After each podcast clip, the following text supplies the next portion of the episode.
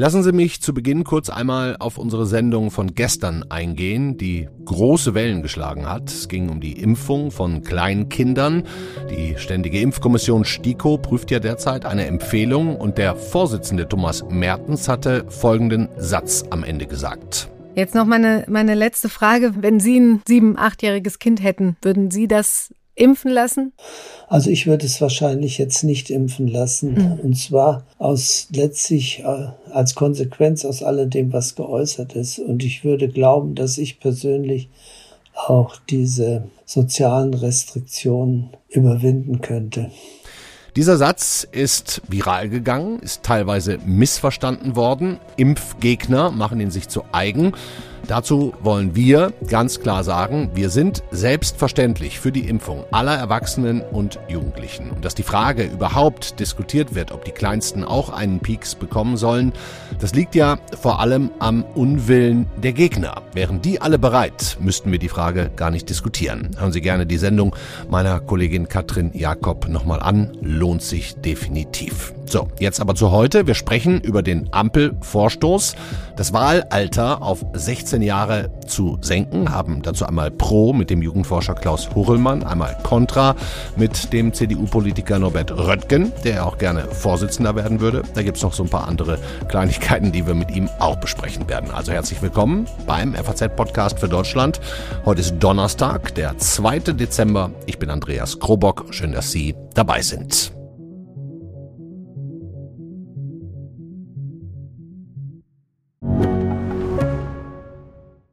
Ich bin Dr. Falk Stierkart und leite ein medizinisches Versorgungszentrum in Erlangen. Der Job als niedergelassener Arzt ist nicht unattraktiv, aber er scheitert oft schon an der Wurzel. Wenn unser Studiensystem nicht darauf ausgelegt ist, genug Ärzte in guter Qualität auszubilden, wie soll die medizinische Versorgung in Mittelfranken dann gedeckt sein? Die besondere Nähe der niedergelassenen Haus- und Fachärzte ist in Gefahr. Was die Gesundheitspolitik jetzt dringend ändern muss, erfahren Sie auf rettetdiepraxen.de. Das Wahlalter 16 ist jetzt 50 Jahre nachdem wir das Wahlalter abgesenkt haben ein ganz wichtiges Signal an die junge Generation. Es geht nicht um eine strategische Debatte für eine Mehrheitsfindung, sondern es geht darum, dass junge Menschen in unserer Gesellschaft Verantwortung übernehmen.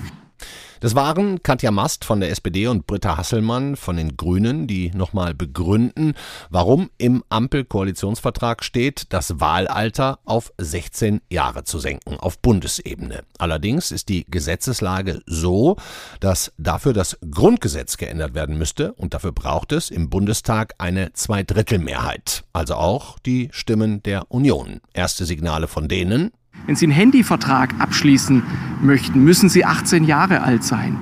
Und deshalb glaube ich, ist es richtig, an die Volljährigkeit, an die Geschäftsfähigkeit, letztlich auch das Wahlrecht zu knüpfen.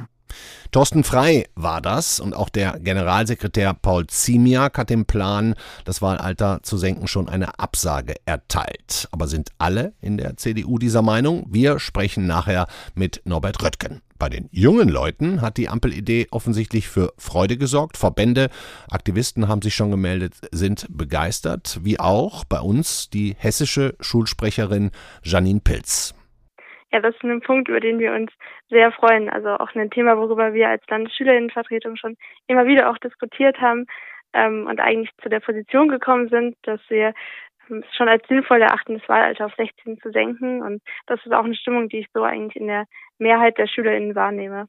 Wir wollten das nochmal genauer wissen. Meine Kollegin Silvia Klaus war an einer weiterführenden Schule in Frankfurt-Bockenheim und hat sich da lange mit den Oberschülern unterhalten. Wir haben die wichtigsten Ausschnitte. Also ich fände, es wäre eine gute Idee, ähm, einfach weil inzwischen ja auch viel mehr Jugendliche in die Politik involviert sind und wir viele ältere Leute in der Politik sitzen haben, ähm, die über Dinge bestimmen, die vor allen Dingen uns junge Leute angeht. Es gäbe schon einen Vorteil, da sich immer mehr, meiner Meinung nach, immer mehr Kinder für die Politik interessieren, da es auch immer mehr Probleme gibt. Ich bin mir nicht ganz sicher, ich bin ja noch 15, deswegen bin ich sowieso nicht in der Lage. Aber wäre ich 16, würde ich wahrscheinlich schon gerne wählen. Also auch wenn jetzt jüngere Leute in die Politik gehen, ist es auch ein bisschen vorteilhaft für die älteren Menschen, weil im Moment sind ja nur ältere Menschen in der Politik. Und wenn Jünger ihre Fantasie und ihre Kreativität auch mit einbinden würden, ja. Ich glaube, dass ich bereit wäre, nur müsste ich mich vielleicht noch ein bisschen mehr informieren. Ich finde einfach, dass Jugendliche besser von der, äh, von der derzeitigen Lage verstehen und in mehreren Sachen involviert sind, als das Erwachsene vielleicht nachvollziehen könnten. Ich finde, jetzt die momentanen 16-Jährigen haben einfach diese Reife auch dafür und werden auch in der Schule gut aufgeklärt. Dass die Jugendlichen wie auch die Kinder allein in der Corona-Pandemie kaum eine Stimme hatten und haben, müssen wir nicht diskutieren. Und eine Absenkung des Wahlalters, wie es ja schon bei den Landtagswahlen Brandenburg, Bremen, Hamburg und Schleswig-Holstein möglich ist, auf kommunaler Ebene an noch vielen weiteren Orten, diese Absenkung findet auch die Landesschulsprecherin Janine Pilz für dringend nötig. Hm, naja, also wir finden, es ist schon gewissermaßen ungerecht, die Situation, wie sie aktuell ist. Also ähm, dass die jungen Menschen ähm, diese zwei Jahre äh, quasi als ein so eklatanter Unterschied betrachtet werden, den sehen wir so nicht. Also ähm, auch Menschen unter 18, Menschen mit 16 sind schon dazu in der Lage, sich eine eigene Meinung zu bilden, die zu vertreten. Und äh, ich finde, das haben sie auch gerade in den letzten Jahren mit großen Bewegungen wie Fridays for Future, Black Lives Matter und so weiter gezeigt, ähm, dass auch junge Menschen eigentlich eine, ein großes Verantwortungsbewusstsein haben und ähm, dadurch auch, finde ich, viel Weitsicht bewiesen haben, äh, indem sie sich ebenso auch in ihrer freien Zeit und ähm, quasi ohne etwas dafür zu bekommen, engagieren für natürlich ihre eigenen Interessen, aber auch äh, gesamtgesellschaftlich für die Zukunft der ähm, der Menschen heute und ähm, auch für soziale Gerechtigkeit eintreten.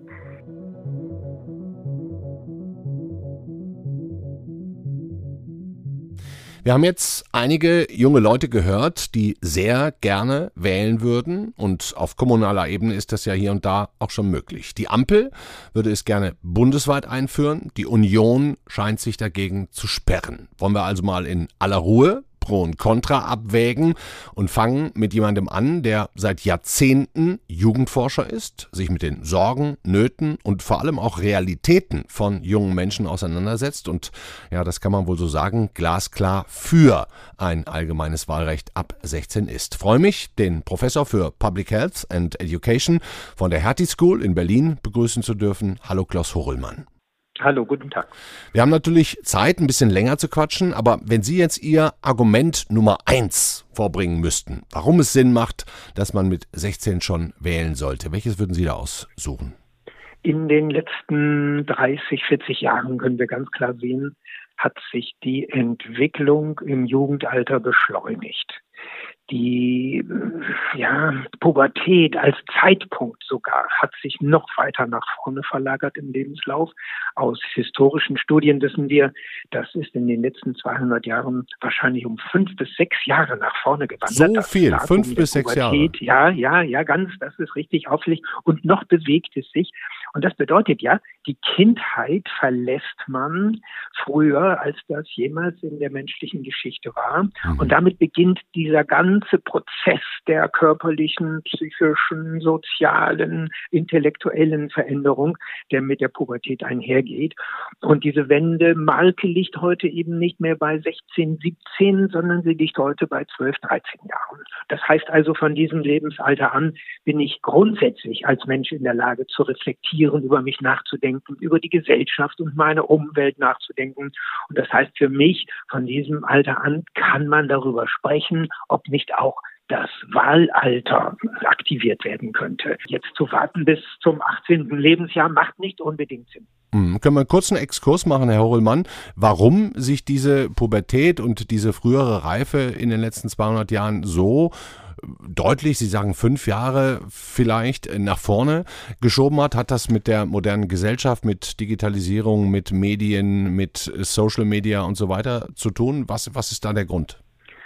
Ja, das hat damit zu tun. Es muss aber am Ende natürlich den ähm, biologisch programmierten Stoffwechsel, physiologische Prozesse im Körper berühren. Denn es ist ja ein ähm, festgelegtes, ein genetisch festgelegtes Programm im Körper, was eher aktiviert wird.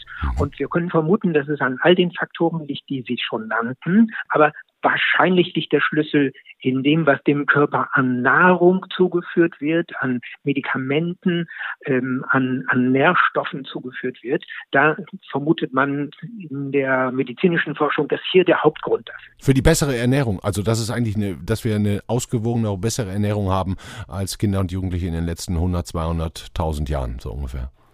Ja, mhm. plus ähm, die entsprechenden Zusatzstoffe inklusive bestimmter chemischer Produkte. Hm, wir können ja mal ein paar Argumente zusammen durchgehen und auch ähm, hinterfragen. Also Sie sagen, die nötige Reife ist nachweislich da. Pubertät hat sich nach vorne verschoben. Jugendliche sind heute viel früher reifer als das früher und auch zu Zeiten, als man das Grundgesetz quasi niedergeschrieben hat, der Fall war. Ähm, nun gibt es weitere Argumente. Glauben Sie, dass Jugendliche denn dennoch leichter manipulierbar wären von rechten oder linken Rändern? Was wir aus Studien wissen, ist einmal das politische Interesse und auch die Fähigkeit, sich zu politisch zu artikulieren, mhm. baut sich vom 12., 13., 14. Lebensjahr schrittweise in großen Schritten auf. Und das ist das Hauptargument, was ich noch nachschieben kann, ne? was ja. aus Studien äh, dafür spricht, äh, dass man das Mindestwahlalter absenkt. Wie wählen junge Leute? Wie machen sie ihre politischen Positionen fest? Sie sind auffällig, das zeigen die Studien der letzten 15 Jahren, auffällig themenorientiert. Also nicht ideologisch, so wie wir Älteren, links, rechts, progressiv, konservativ. Das ist für sie wenig aussagekräftig, sondern sie schauen, wofür steht eine politische Gruppierung, eine Partei, wofür steht ein Kandidat, eine Kandidatin mhm. und danach wählen sie. Und deswegen schöpfen sie das gesamte Spektrum von politischen Positionen aus.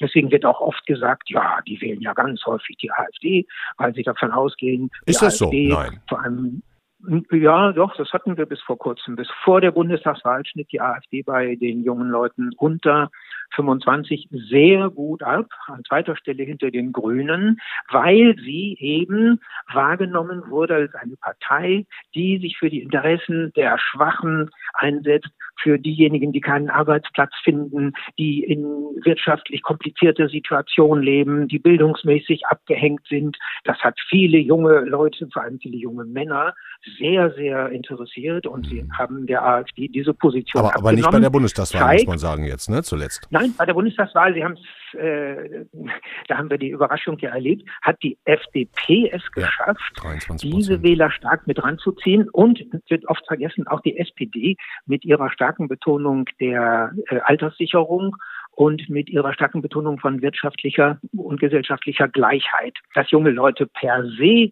extrem wählen würden, lässt sich aus Studien überhaupt nicht ableiten, nicht ableiten. sondern sie Nein, ganz eindeutig nicht, sondern sie wählen alles. Sie wählen auch die Tierschutzpartei, mhm. weil sie für den Tierschutz sind. Also das ist eine sehr direkte demokratische Haltung, die sie da bei ihren Wahlen zum Ausdruck Das heißt, wenn, wenn wir bei vorhergegangenen Wahlen äh, viele Junge hatten, die die AfD gewählt haben, dann war das nicht die Partei an sich, sondern eher das Thema der Aussichtslosigkeit, ähm, der, der, der Angst vor einer Zukunft. So ist es. Und wenn äh, junge Leute umweltbewegt waren, haben sie natürlich der Partei Die Grünen ihre Stimme gegeben. Ja. Und wenn sie wollten, dass die berufliche Situation sich für sie verbessert, hatte die SPD gute Chancen. Das hat zu diesem Wahlergebnis bei den jungen Leuten geführt. Sie sind ja nicht sehr viele, ihre Jahrgänge sind klein. Ja. Das sind halb so groß, diese Jahrgänge sind halb so groß wie die der über 50-Jährigen. Haben Sie da also genaue Zahlen? Ich, ich, ich habe mal versucht, ja, ein bisschen zu. ungefähr 750.000. 750.000. Also anderthalb, das heißt, anderthalb Millionen, die jetzt 16 und 17 sind. Richtig, ja. Gegen die Abermillionen, die über 50 Jahre alt sind. Und wenn sie wollten, könnten diese über 50-Jährigen jede Wahl für sich ähm, bestimmen, weil sie einfach die schiere Mehrheit haben. Mhm. Haben Sie eine Idee, Herr Horrellmann, wie viele von diesen, ja, Sie haben gesagt, anderthalb Millionen 16- bis 17-Jährigen, wenn Sie jetzt wählen dürften, das auch täten?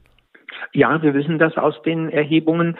Ähm, wenn man gar nichts macht, dann sind das etwa die Hälfte, also mhm. 60 Prozent vielleicht. Auch es liegt immer so etwa 10 Prozent unter der Beteiligung in der Gesamtbevölkerung, die dann also in der älteren Bevölkerung kann man auch sagen. Aber wenn ähm, sie gut vorbereitet sind, wenn in der Schule über den Wahlvorgang gesprochen wird, wenn, was sich übrigens sehr bewährt hat, Probewahlen in den Schulen stattfanden. Es hat ja. bei der Bundestagswahl wieder sehr, sehr gut funktioniert. Kandidatinnen und Kandidaten kommen und danach geben die unter 18-Jährigen ihre Stimmen ab und es wird ausgezählt. Ja. Und, und man, man hat das Gefühl, bei einer Wahl dabei gewesen zu sein und weiß, wie es funktioniert, dann kann man das steigern. Das zeigt alles. Und wir haben übrigens äh, ja das Nachbarland Österreich. Vor zehn Jahren wurde dort für alle Gebietskörperschaften das Wahlalter 16 eingeführt. Es hat sich wunderbar bewährt. Es ist gar kein Thema mehr. Und es hat äh, insgesamt eben der jungen Generation das Signal gegeben. So, wir beteiligen euch. Obwohl ihr noch nicht volljährig seid, habt ihr bei der Bundestagswahl eine Stimme und bei allen anderen Wahlen auch. Mhm. Und ich finde, das ist ein Modell, was wir übernehmen können. Das waren sehr klare Worte, Herr Rollmann. Vielen Dank schon mal dafür. Meine letzte Frage an Sie wäre, gäbe es denn irgendein Argument der Kritiker, das Sie auch nur annähernd nachvollziehen können? Ja, es ist das Argument, dass die Volljährigkeit und das Wahlalter jetzt voneinander abgekoppelt würden, wenn wir das Mindestwahlalter auf 16 absenken. Mhm. Das ist nicht so ganz unkompliziert passiert. Ne? Es heißt ja auch, dass man, dass man sich nicht selbst wählen lassen kann, weil man noch nicht äh, das Recht hat, in äh, einem Abgeordneten, in, in einem Parlament zu sitzen, Abgeordneter oder Abgeordnete zu sein. Das ist ein starkes Argument und äh, würde bedeuten, dass wir eines Tages auch mal darüber nachdenken, ob man bei dieser Bindung des Wahlalters an das Volljährigkeitsalter bleiben soll. Ich halte es nicht für notwendig. Mhm. Meiner Ansicht nach ist es was anderes, ob man an einer Wahl aktiv beteiligt ist oder nicht. Und dieses Recht muss dringend den jungen Leuten eingeräumt werden, meiner Meinung nach. Äh, dass man dann bis erst, wenn man 18 ist, selbst auch gewählt werden kann, finde ich unkompliziert. Aber hm, Sie fragen, was ein ernstzunehmendes Argument ist, das ist eins. Dankeschön, Klaus Horrellmann von der Hertie School in Berlin. Ich danke auch. Tschüss. Unser nächster Gast entstammt einer Partei, die gerade mitten im Erneuerungsprozess ist, auf der Suche auch nach einem neuen Vorsitzenden. Er will es werden. Neben Friedrich Merz und Helge Braun bewirbt er sich gerade für den Chefsessel der CDU. Und ich sage Hallo, Norbert Röttgen. Hallo, schön, dass wir uns sprechen. Gestern Abend, gab es eine Art Triell, nicht ums Kanzleramt, sondern für den CDU-Vorsitz. Mein Eindruck, Sie alle drei waren sich in vielen Dingen relativ einig. Haben Sie schon Reaktionen bekommen, ob Sie gepunktet haben bei der Basis, die das ja nun entscheiden soll? Gute Nachrichten? habe ich natürlich. Es gab ja da auch eine unmittelbare Bewertung bei Phoenix, wo das ausgestrahlt wurde. Und der dort kommentierende Politikprofessor hat mich ja an Nummer eins gesetzt und als den Gewinner. Aber der entscheidet es nicht. ja. nein, nein, nein, nein. Aber Sie haben ja nur nach Stimmen ja, gefragt. Ja, ja. ja. Ich mein, meinte aus der alle, Basis. Nicht alle Mitglieder haben sich bei mir gemeldet, aber es gab ein überragend positives Echo. Und darum bin ich ganz guter Dinge. Wir müssen zu Beginn einmal kurz über das Wahlrecht ab 16 sprechen, Herr Röttgen. Sie haben gestern Abend auch gesagt, ich habe es gesehen, die CDU müsse modern werden, anschlussfähig in der Breite der Bevölkerung, auch bei den jungen Leuten. Aber den Ampelvorstoß, das Wahlalter zu senken, den werden Sie im Bundestag ausbremsen, oder? Das steht fest. Das ist meine Meinung, aber ich finde, es ist auch kein Aber anschlussfähig werden, modern sein, in der Mitte der Bevölkerung stehen, heißt ja nicht, dass wir beliebig werden in unseren Auffassungen. Es ist ja eine Grundfrage der Demokratie, wann man dieses Alter festsetzt. Und ich glaube, man muss eben eine Einschätzung haben, sind 16-Jährige oder eher 18-Jährige typisch äh, in ihrer auch unabhängigen Urteilsfindung so weit, dass wir sagen können, sie sind Teil auch der, des Demokrat, des, der demokratischen Wahlen und des Legitimationsprozesses. Und ich glaube, dass das typischerweise insgesamt auch wissenschaftlich nicht angenommen wird. Darum ist, macht man ab 18 den Führerschein. Darum ist die Strafmündigkeit bei 18. Führerschein geht schon ab 17. Vorhanden. Darum, ja, genau, auf Probe, aber wir können nicht wählen auf Probe. Und das drückt, glaube ich, aus, dass es eine realistische Einschätzung ist. Und das andere, glaube ich, ist auch nicht ehrlich, sondern es ist taktisch gemeint, um zu gefallen. Und das wird nicht unsere Politik sein, äh, in wichtigen Fragen eine Haltung einzunehmen, dass sie gefällt. Wir wollen dann schon das Richtige tun. Mhm. Ich würde Ihnen gerne mal kurz was vorspielen, Herr Röttgen. Und zwar Jessica Pilz, die ist hier in Hessen die Landesschulsprecherin. Ja, das äh, enttäuscht junge Menschen natürlich schon ziemlich. Es sendet natürlich eindeutig das Signal, äh, wir trauen jungen Menschen noch nicht zu, äh, irgendwie die Verantwortung zu haben und schon quasi reif genug zu sein, solche Interessen zu äh, ihre eigenen Interessen auch äh, bei der Wahl zu vertreten. Und schon heute äh, kriegen wir richtig oft die Rückmeldungen von jungen Menschen, ähm, dass eine sehr hohe Frustration da ist, das Gefühl nicht gesehen oder gehört zu werden oder auch äh, gerade seit Corona einfach falsch wahrgenommen zu werden ähm, als junge Person und dann natürlich das Gefühl dabei, ich kann nichts verändern und dann ähm, interessiert man sich auch nicht mehr für Politik und das ist, glaube ich, für eine demokratische Gesellschaft wirklich eine fatale Situation, wenn sowas dann eintritt. Hm. Würden Sie sich dann dreimal überlegen, die CDU zu wählen? Auf jeden Fall. Also wenn ich jetzt schon als junger Mensch kommuniziert bekomme von der Partei, äh, wir trauen euch nicht zu, irgendwie äh, da gute Entscheidungen zu treffen, ähm, dann habe ich natürlich nicht das Gefühl, von denen vertreten zu werden in meinen Interessen und Bedürfnissen. Hm. Herr Röttgen, was macht das mit Ihnen, wenn Sie das hören? Das nehme ich natürlich sehr ernst als eine persönliche Meinung einer Jugendlichen, die diese Meinung hat. Landesschulsprecherin. Nicht, dass, mhm ja, auch die Landesschulsprecherin, aber ich glaube nicht, dass eine Meinung und eine Person für eine Generation sprechen kann. Das nehme ich übrigens auch nicht in Anspruch, dass ich für alle Jugendlichen oder alle anderen spreche, sondern es ist eine Position. Ich nehme das ernst, aber ich glaube, man kann auch erwarten, dass die Begründungen und Argumente, die ich vorbringe, die wir vorbringen, auch respektiert werden. Die Gegenfrage wäre ja auch, warum ist da nicht 15 auch angemessen? Alle Argumente, die gerade vorgetragen wurden, die für 16 gelten, gelten ja genauso für 15-Jährige und eigentlich auch für 14-Jährige. Also man muss ja eine Grenze machen und natürlich hängt Einfluss nehmen, äh, sich engagieren, protestieren, diskutieren, demonstrieren, äh, natürlich nicht allein am, am, Wahlalter, sondern das steht natürlich Jugendlichen offen, auch schon mit 14, mit 13 oder mit 15 das zu tun. Mhm. Wie soll denn die CDU jünger werden? Wie würden Sie das machen, sollten Sie als CDU-Vorsitzender gewählt werden?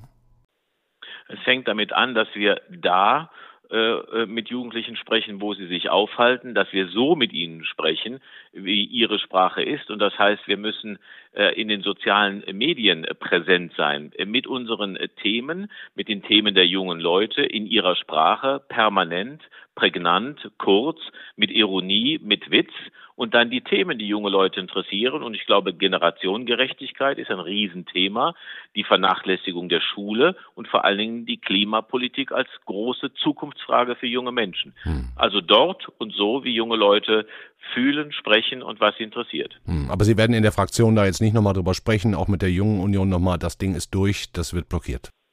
Welches Ding? Wahlrecht ab 16. Nein, ich habe ich hab meine Meinung gesagt. Natürlich hm. diskutieren wir dieses Thema. Da ist nichts durch, sondern ich habe Ihnen meine Meinung dazu gesagt. Okay. Sie haben ja wahrscheinlich auch den Ampelkoalitionsvertrag insgesamt gelesen. Wir haben jetzt viel über das Wahlrecht ab 16 gesprochen. Ähm, wenn, wenn Sie sich diese 177 Seiten angucken und auch die Kommentare dazu bisher auf sich wirken haben lassen, ist ja jetzt auch schon gut eine Woche da. Was sagen Sie insgesamt dazu? Ist okay? Steckt da was drin oder ähm, sehen Sie da auch Mogelpackungen? Also insgesamt sage ich, es sind viele große Worte äh, gewählt, große Beschreibungen, mhm. aber was ganz, was ziemlich wenig an den meisten Stellen drinsteckt, äh, ist eben Politik. Und Politik ist ja nicht die Formulierung von Zielen und Wünschen, sondern wie erreiche ich sie? Wie wird denn konkret etwas erreicht? Versprechungen gibt es ja schon lange. Und ich finde überraschend, dass äh, bei einer neuen Koalition von neuen Parteien so wenig Politik konkret da drin steckt. Darum fürchte ich. Können Sie ein Beispiel nennen, vielleicht eins, damit wir es äh, prägnant vor uns haben?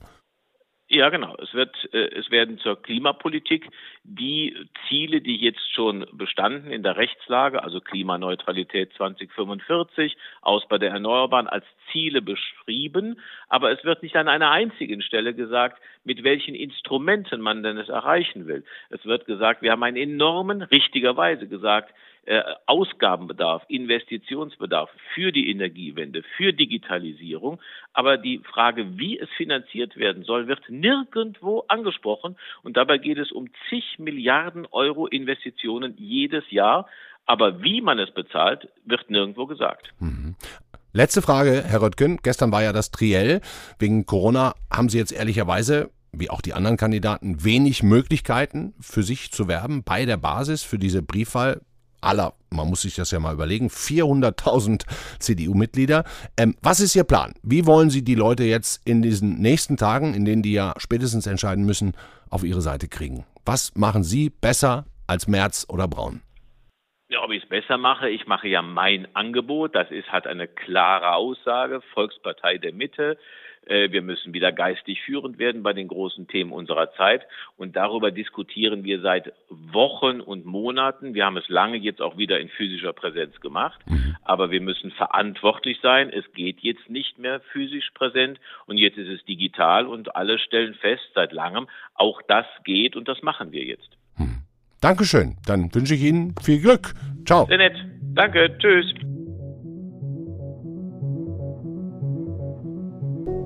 Das war der FAZ-Podcast für Deutschland an diesem Donnerstag, den 2. Dezember. Sie haben Pro und Contra gehört. Die Frage ist nun noch, ob die CDU-Fraktion im Bundestag geschlossen dagegen stimmen wird oder ob sie es nochmal diskutieren, vielleicht auch sich Gedanken darüber machen, ob sie damit nicht an die junge Generation ein falsches Signal senden und sich damit noch mehr Stimmen, denn bei den Jüngeren haben sie bei den Bundestagswahlen gerade mal 10 Prozent bekommen, ob sie das nicht noch mehr Stimmen kosten, kosten wird. Und aus ähm, Sicht von Klaus Hohlmann, der sagt es ganz klar, die Jugendlichen von heute sind nicht mehr mit denen von damals zu vergleichen, von zu der Zeit, als das Grundgesetz 1949 geschrieben wurde. Das war's für heute. Machen Sie sich Ihr eigenes Bild. Wir wünschen einen schönen Abend. Morgen ist die Kollegin Marie Löwenstein für Sie da. Ciao.